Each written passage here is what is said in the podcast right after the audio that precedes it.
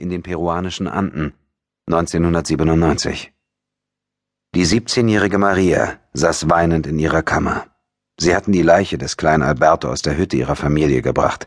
Der untröstliche Vater hatte den Jungen wieder mitgenommen und das tote Kind in den Armen fest an sich gedrückt, wobei ihm Tränen über die Wangen liefen. Warum hast du ihn nicht retten können? hatte er Maria gefragt. Warum gerade ihn nicht? Du hast so viele geheilt, hast so vielen das Leben gerettet, ausgerechnet meinen Sohn konntest du nicht retten? Warum nicht? Maria kannte die Antwort. Ihre Eltern ebenfalls. Deine von Gott gegebene Gabe, Kind, hatte ihre Mutter dem Mädchen am Abend zuvor gesagt. Nur eine Jungfrau bringt so etwas zustande. Verliert sie ihre Unschuld, verliert sie ihre Kräfte. Abergläubischer Unsinn, hatte José dagegen gehalten. Hör auf mit dem heidnischen Geschwätz.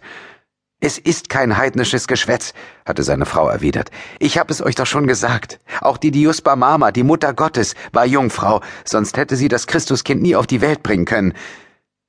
Maria war schwanger, sie wusste es. Alle Anzeichen sprachen dafür, und sie spürte es auch, spürte das neue Leben, das in ihr heranwuchs aber nicht wie andere Frauen es spürten. Maria spürte es mit ihrer Gabe, die sie ansonsten die Gefühle und Wünsche ihrer Mitmenschen erkennen ließ. Jene andere Gabe jedoch, die ihr zum Fluch geworden war, weil sie von den Pilgerströmen, die sie seit Jahren aufsuchten, völlig überfordert wurde, schien es nicht mehr zu geben. Gott hatte sie ihr genommen. Aber warum? Sie hatte keine Schuld auf sich geladen, sie war unberührt. Zwar liebte sie Pedro und er hatte sie auch geküsst, doch vom Küssen wurde man nicht schwanger, und zum Meer hatte sich Maria, die streng erzogene Katholike, nicht hingegeben. Pedro, ebenfalls im Glauben erzogen, hätte es auch niemals von ihr verlangt. Dennoch war sie schwanger, so viel stand fest. Und Gott hatte sich von ihr abgewandt. Maria konnte es sich nicht erklären.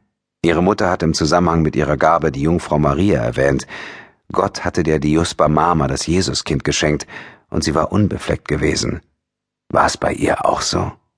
Nein, solche Gedanken waren Gotteslästerung. Sie hatte kein Kind von Gott empfangen, auch wenn viele im Dorf sie wie eine Heilige verehrt hatten, als sie noch ein Mädchen gewesen war. Damals hatte man sie in der ganzen Gegend die heilige Maria mit den heilenden Händen genannt.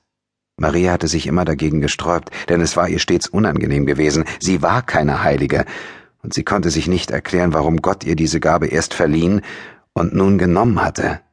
Und das Kind, das sie in sich spürte, war mit Sicherheit auch kein Gottesgeschenk.